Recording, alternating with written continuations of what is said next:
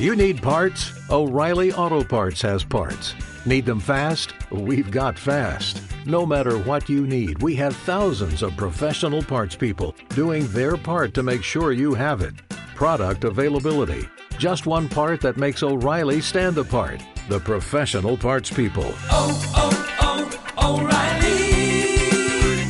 O'Reilly Auto Parts.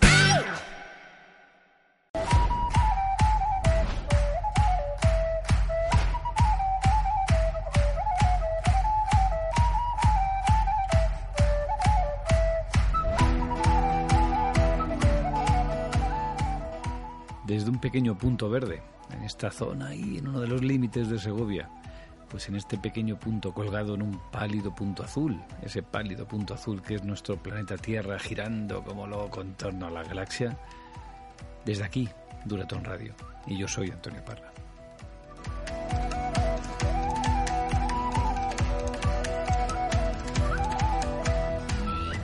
¿Y de qué vamos a hablar hoy? Pues hoy tenemos eh, un tema, el tema que me ha llevado bastante tiempo prepararlo, que es lo del monasterio de Santo Tomé del Puerto. ¿Qué pasó? ¿Qué fue de él? Eh, ¿A qué se debió que tuviera ese auge? Estaba en un sitio increíble, perfecto. ¿Y a qué se debió su ocaso y su desaparición y las pocas ruinas que hoy podemos ver? ¿no?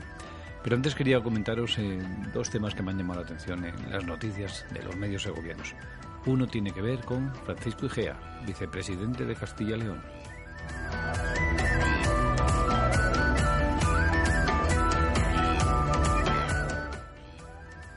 Dice el periódico El Adelantado de Segovia que IGEA demandó un cambio en el concepto tradicional de financiación autonómica y una nueva ley que incluye un mayor peso para la extensión territorial y menor para la población residente. ¿Qué quiere decir esto? Que dice que es importante cambiar el concepto de votos o de beneficiar una parte de la población por densidad, densidad poblacional frente a territorio. Evidentemente en Madrid la densidad poblacional es altísima y tiene unos servicios bien preparados y en la, nuestra zona segoviana la densidad poblacional es mínima, pero deberíamos demandar y tener los mismos servicios. Bueno, que alguien como este hombre que es vicepresidente de Castilla y León, mm, recordemos que estamos en tiempo electoral, pero que diga eso, bueno, es- está bien, por lo menos está diciendo, ahora falta hacer algo, ¿no? Pero el intentarlo y la necesidad de esa que comenta de cambiar urgente ese concepto tradicional de financiación autonómica, bueno, pues puede estar bien, ¿no? Recordar que hay, que servicio, hay servicios que se deben prestar siempre por territorios, no por personas, porque entonces siempre estaremos desfavorecidos, siempre estaremos en peores condiciones que la gente de las ciudades.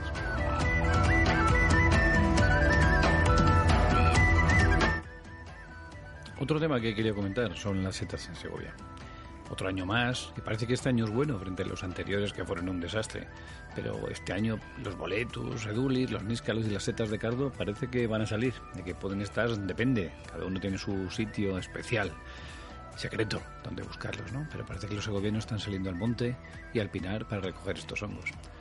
El presidente de la Sociedad Micológica Segoviana, que es Ramón Saiz, explicaba hace unos días a este periódico también, que hemos comentado antes, que los meses propicios para la recogida evidentemente son en otoño, fundamentalmente octubre y noviembre si las lluvias se mantienen y no hiela, porque si las temperaturas bajan de 10 grados, uf, la cosa se complica.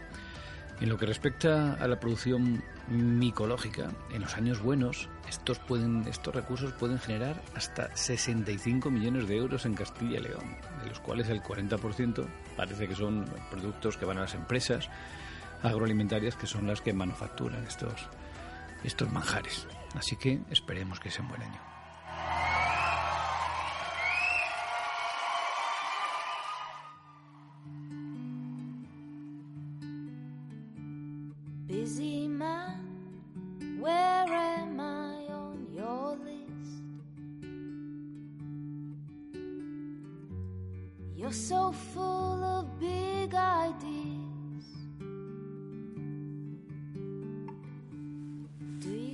55% de los españoles no pueden imaginar la vida sin Internet.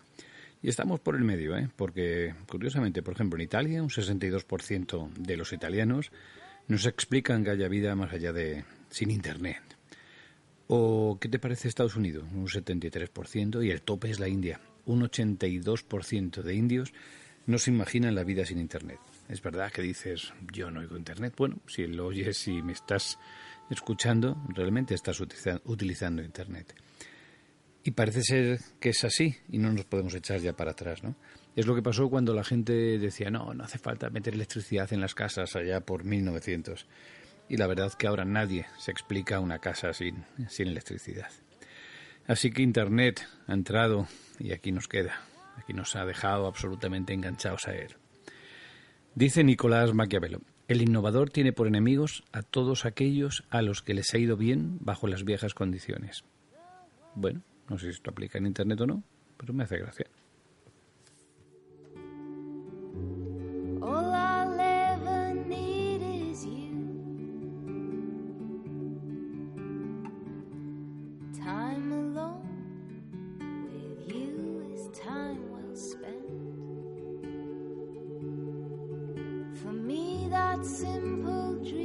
Hoy tenemos un tema, un tema principal local que la verdad que me ha enganchado. Ha sido leer. Luego os comentaré gracias y daré las gracias a quien me ha dado la información. Eh, me ha pasado el- una- un PDF del libro El, guardián de Somosierra, que habla sobre las vicisitudes del monasterio de Santo Tomé. Ese monasterio que vemos al pasar por la 1, que tiene ahí esa torre todavía erguida, reconstruida. Pero ahí es donde hubo un montón de vida hace ya unos cuantos años. Y de, eso vamos a hablar, del monasterio de Santo Tomé del Puerto. ¿Qué significa monasterio? Pues monasterio, por definición, es el lugar, por definición y por etimología. Es el lugar donde habitan los monjes.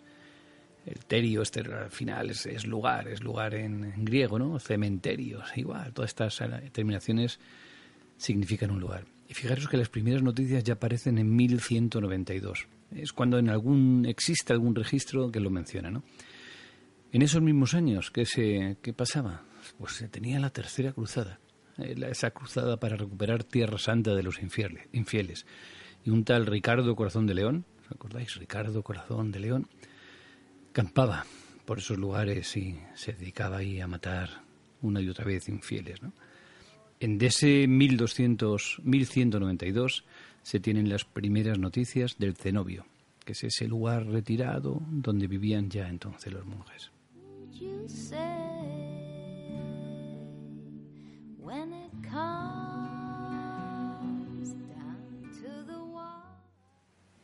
Y se instaló el monasterio en esa tierra de frontera, en esa época convulsa entre el dominio musulmán y el dominio cristiano, en esa Extremadura, esa, todo lo que había al sur de- del Duero, tierra de frontera. Y los monjes, la verdad es que no podían comprar, pero poco a poco fueron haciéndose con un cierto territorio, gente que les donaba, por esas donaciones que se llaman donaciones pro ánima o por salutate donaciones para poder tener salud o para tener una buena ánima, una buena alma que no fuera al infierno. Y eso les otorgaba posesiones, la gente les donaba posesiones cuando morían, cuando tenían algún problema con los hijos, cuando tenían algún problema con el trabajo. Todo se iba donando y esta gente pues iba adquiriendo poco a poco una capacidad económica que le permitiera sobrevivir.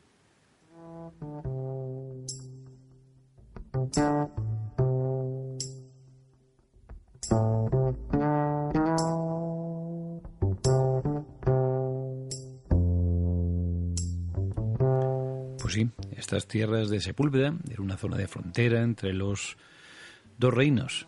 Y, quizás lejos de ser el desierto vacío que nos han indicado muchas veces, vivía gente. Y quizás se vivía con mucha más tranquilidad de la que pensábamos, evidentemente. La guerra era la guerra y era el tiempo, ¿no?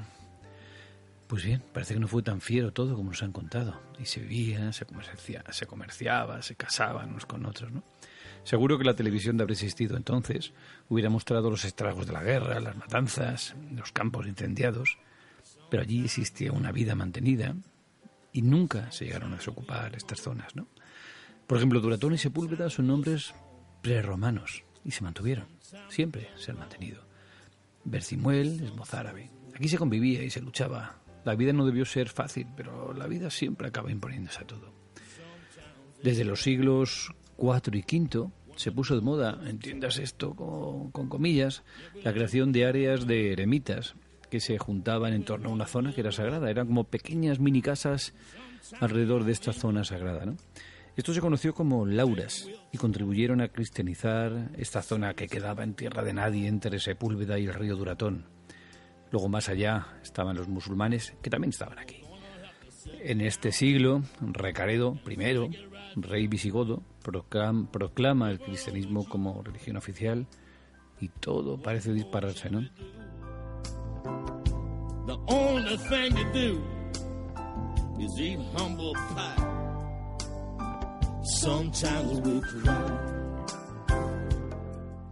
Así que tenemos un germen de monjes eremitas colocados en torno a estos lugares sagrados, lo que se denominó como lauras, Laura, que llevaban ocupando esta zona desde el siglo IV y V. Con lo cual el paso siguiente hacia el monasterio de Santo Tomé no fue difícil. Estaba ya todo el pensamiento religioso, los monjes, teníamos ya prácticamente todo. Curiosamente estas zonas, estas lauras, se colocaban en sitios estratégicos y Somosierra, el puerto de Somosierra, es la comunicación perfecta entre la meseta norte y la meseta sur de esta nuestra península ibérica. Y aquí se establecieron ellos.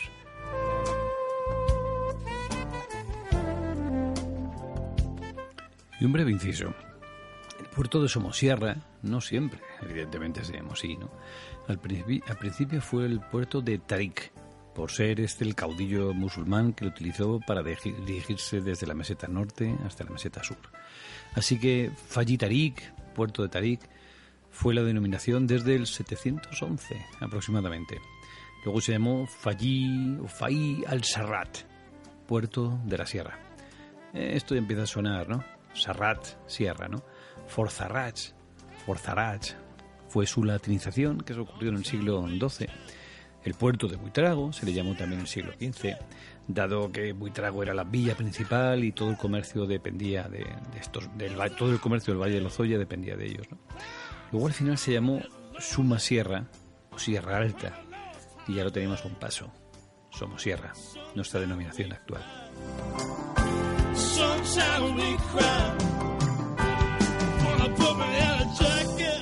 Así que tenemos unas tierras en, la frontera, en Extremadura, más allá del Duero, más al sur del Duero, que eran de musulmanes y eran de cristianos, en las que había un pequeño grupo de monjes cristianos en esos cenobios, esas lauras, que estaban apartadas ahí de, del mundanal ruido y curiosamente cerca de los caminos, cerca de caminos importantes.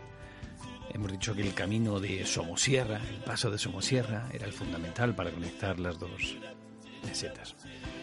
Por cierto, el camino de Burgos aún existía. Le faltaban cinco siglos todavía para que Burgos estuviera consolidada como ciudad.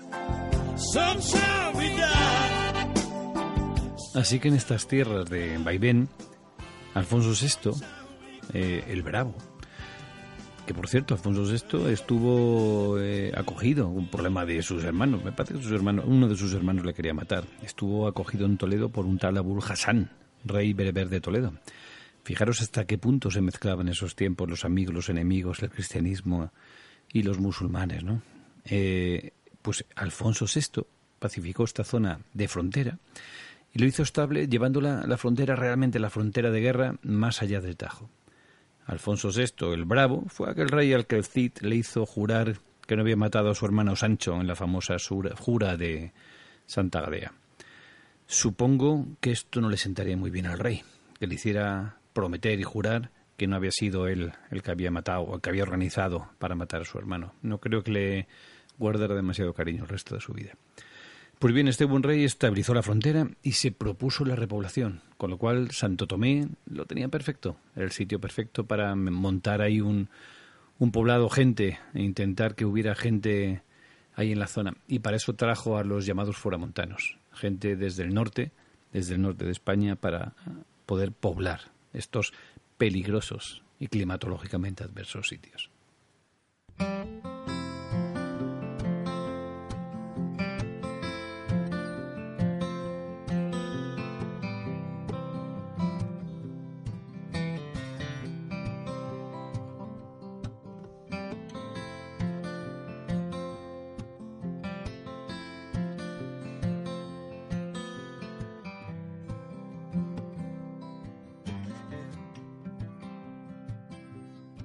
Entre lo amargo del café quedó el aroma y el calor. Lo que me dio me lo dejó cuando se fue. Además, el rey dotó las órdenes religiosas de capacidad económica. Sin capacidad económica no hay nada, ¿no? ¿Cómo lo hizo? Pues eh, mediante el otorgar privilegios, como el no pagar determinadas tasas o peajes, o recuperar o recolectar los diezmos de, de la zona, ¿no? de los granjeros y de los agricultores de la zona. De esta forma, él aseguraba su frontera y la lealtad de sus súbditos, esos súbditos tan acostumbrados a servir a cualquier rey de turno, de turno ya fuera musulmán, mozárabe o cristiano. Sobre el año 1300 se hizo ya una unión de una reunión de abadías y todas estaban, curiosamente, estaban colocadas en lugares estratégicos. Había una en Santo Tomé del Puerto, la nuestra, pero también había en Ayllón y otra en Burgondo. Todos eran de patrocinio real, eso quiere decir, estaban todos bajo la protección real. Y eso era una protección muy importante en estos convulsos tiempos. Entonces, ¿por qué se instaló finalmente la abadía en Santo Tomé del Puerto? Pues está claro, la situación geográfica era muy, muy interesante para poder estabilizar una zona y para estabilizar población, población necesitábamos un monasterio y unos monjes que además cuidaban de la figura y la imagen real. Así que esa situación en Somosierra como puerto, además con lo que eso significaba de tener albergues para los peregrinos, para los eh, comerciantes que pasaban o para el rey cuando pasaba por esa zona. ¿Qué tenía además? Un área de premesta, porque por ahí pasaban todos los rebaños que iban de la meseta norte a la meseta sur, de las invernadas a las áreas de veraneo. Así que esa área de ganadería trashumante significaba unos peajes que cobraban en muchísimas ocasiones estos monjes. Así que la situación geográfica era perfecta y por eso prosperó.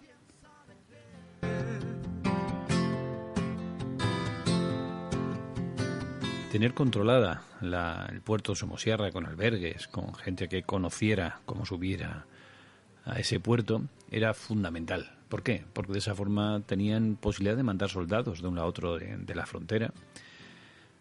Y porque el comercio quedaba protegido. Y los reyes siempre protegieron mucho el comercio, porque les daba dividendos, les daba un montón de posibilidades económicas en esos tiempos de guerra. Y en las guerras se gasta, en las guerras se gasta muchísimo dinero. Así que tener un albergue, lo que queda ahora todavía, la Venta Juanita y otras zonas que tenían, era fundamental y los reyes eh, lo apreciaban mucho. También parte de lo que tenían que hacer los monjes era eh, honrar la figura, no digo alabar, digo honrar la figura del rey y rodearla de esa mística de, religiosidad. A cambio, los reyes daban la protección. Es decir, siempre es como siempre, quid pro quo. Siempre te doy algo, pero a cambio de algo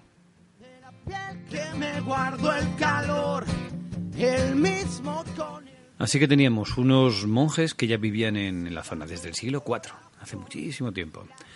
Tenemos un camino de tránsito tremendamente importante entre la eh, meseta norte y la, meseta, sur. Había otro, Fuenfría, podía ser un paso probable o posible, pero el paso natural desde luego era Somosierra. Y ahí estaba también y añadía valor al enclave donde se podría establecer el monasterio.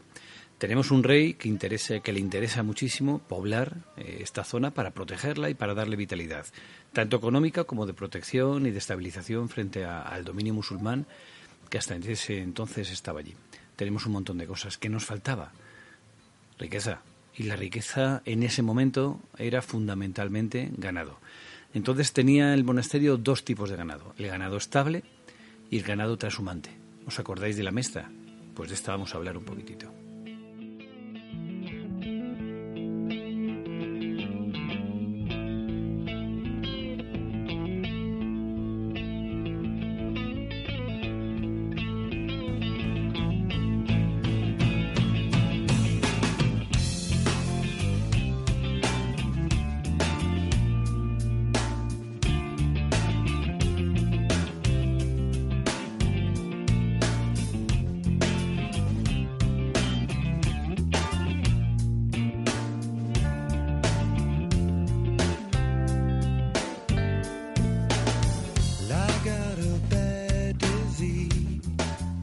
Transhumancia ya existía en el siglo XII y ya se producían traslados, sobre todo de ovejas, aunque había un montón de, de, otras, de otros ganados también, desde las tierras del norte, del Duero, donde pasaban el verano, hasta el sitio más cálido, un poco más cálido del sistema central. ¿no? Entonces había un cambio siempre, los, los animales iban de uno a otro y eso provocaba comercio, cambio de folclore. La verdad es que la Mesta y ese, esas autopistas medievales fueron increíbles y lo que provocaron y el cambio que, produjeron en toda, en toda nuestra península.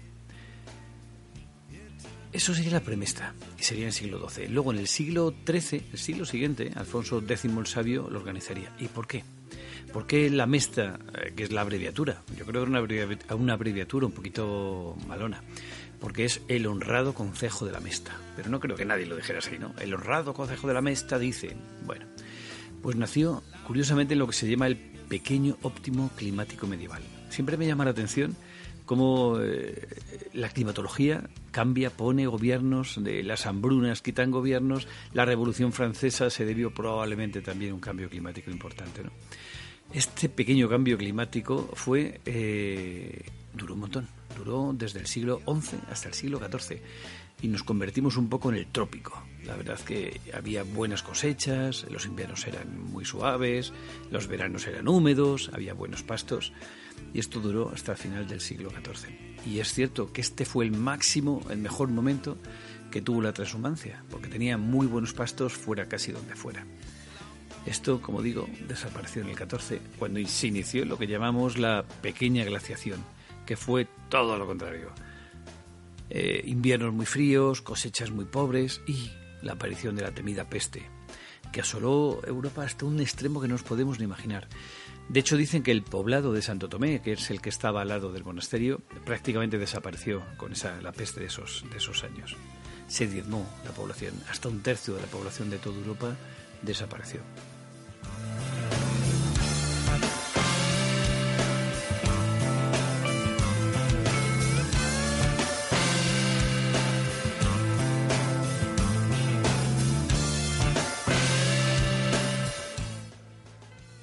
Así que tenemos el monasterio en el sitio perfecto, en lo que antes era el paso de, estos ganados a través del puerto de Somosierra y que lo que luego serían las cañadas reales, la cañada soriana, la cañada segoviana. Estaba en el sitio perfecto, de forma que podía cobrar peajes cuando estos animales, con sus pastores y todo lo que ello eh, conllevaba, atravesaban eh, nuestros sitios. Así que ya tenemos siglo XII inicio, siglo XIII, con el monasterio ya formado, un montón de una buena capacidad económica para que el monasterio pudiera mantenerse. Curiosamente, en el siglo XII nació un personaje que siempre me ha llamado la atención, que es Genghis Khan. O Genghis Khan, no sé cómo llamarle, ¿no? Y este, la verdad es que murió 65, con 65 años. Y siendo un guerrero tan loco y tan como nos lo pintan, vivió mucho. La verdad que un guerrero en esa época probablemente no llegara a los 30, ¿no? Pues este llegó a los 65. Y la verdad es que le llega, una vez que leí acerca de él, es curioso lo que hizo. Fue uno de los que dio eh, más capacidades eh, jurídicas a las mujeres, Genghis Khan, a las mujeres. Las permitía, las permitía heredar, podían ser herederas únicas o herederas junto con los eh, varones en las mismas condiciones y curiosamente, por ejemplo, los dejaba estar en el ejército, podían estar en el ejército ellas, las mujeres. Hablamos del siglo XII. Poco ha cambiado, quizás ahora, ¿no? No, ha cambiado muchas cosas pero la verdad es que fue rompedor en ese momento y evidentemente se llevó muchísimas críticas.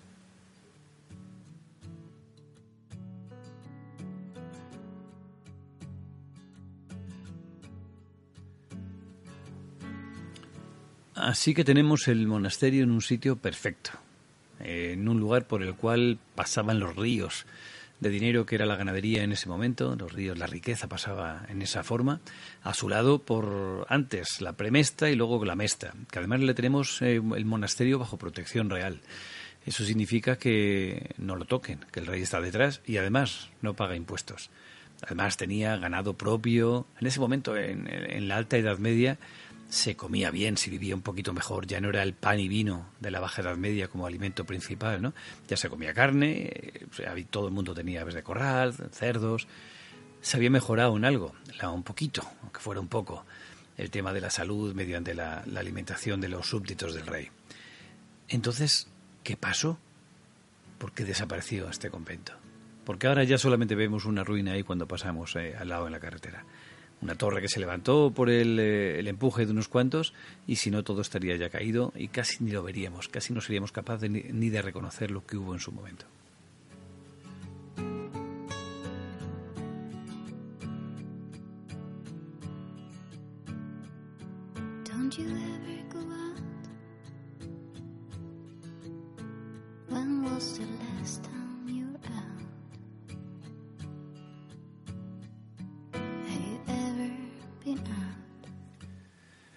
Pues ¿qué pasó? Pues lo que pasa muchas veces, que la verdad es que hubo una época buena en la que todo parecía que funcionaba y luego hubo una época mala, eh, la glaciación que hemos hablado antes, el cambio porque la gente dedicaba más sitio a los prados para, para la ganadería que, a- que al cultivo de cereal.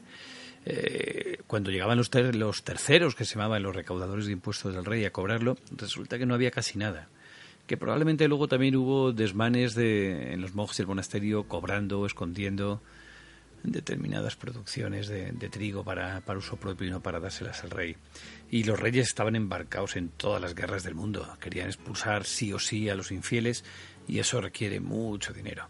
Con lo cual se juntaron esto, más la peste, más todo, un momento de, de injusticia que hubo, hubiera cambios sociales eh, a todos los niveles y aquí entre nosotros también. Y esto hizo que mantener el monasterio, aunque siempre fue un monasterio pequeño, pero que ya no fuera tan fácil. Y al final, poco a poco, supongo se iría despoblando. Puede que hubiera algún desmán moral, puede que hubiera algo más novelesco. A lo mejor alguien se lió con alguien y eso estaba mal visto por, por otras autoridades eclesiásticas o por el propio rey si llegaba a sus, a sus oídos. Eran reyes muy, muy católicos, muy estrictos. Pero probablemente fue algo mucho más cotidiano poco dinero, hartazgo de la gente de, de sentirse explotada por, por los señores, los poderosos en ese momento, y todo eso contribuyó a que fuera poco a poco cayendo en el olvido, hasta que llegó la puntilla.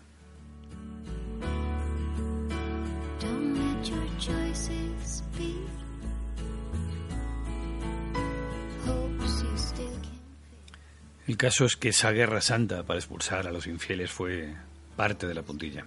Porque los reyes dijeron, vale, pues si es una guerra santa, eh, tendrá que contribuir de alguna forma a la iglesia, ¿no? Y fue el quitarle los privilegios, el quitarle la exención de impuestos, lo que probablemente acabó con ello. El final, el final fue el Papa Benedicto XIII, el famoso Papa Luna, eh, ese Papa que nació en Zaragoza y murió en Peñíscola y que con un- tuvo un papado absolutamente complicado, ya que compartió el papado con otros dos papas. O sea, hubo un momento en Europa, en la Iglesia Católica, en el que había tal cisma, que había tres papas, cada uno apoyado por unos seguidores o por otros, ¿no?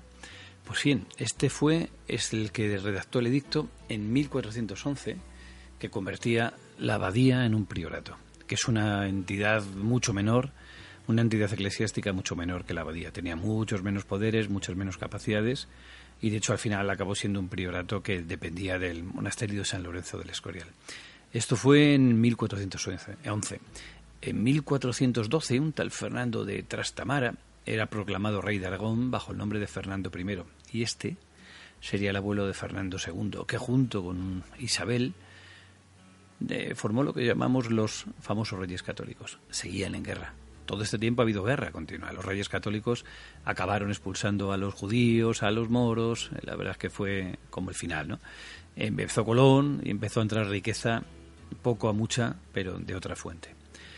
Así que el monasterio poco a poco fue languideciendo, perdiendo sus capacidades hasta desaparecer. No tuvo que esperar ni a la desamortización de Mendizábal. Acabó mucho antes. Y ahora quedan esas ruinas que hay que ver, hay que verlas, porque fueron en un momento, fue un monasterio tremendamente importante y al lado, a lo nuestro. Podía haber seguido, sí, y a lo mejor teníamos ahí un Santo Domingo de Silos, un pequeño monasterio del Escorial, y habría un montón de gente que vendría a verlo. Pero la historia es la historia y no fue así.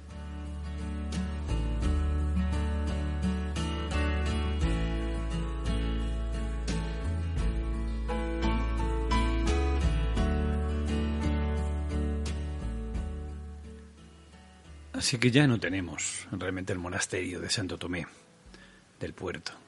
Pero nos quedan esos siglos de vida que hay hubo, de risas, de nacimientos, de muertes, de intrigas, de rezos fervorosos para evitar la inevitable peste.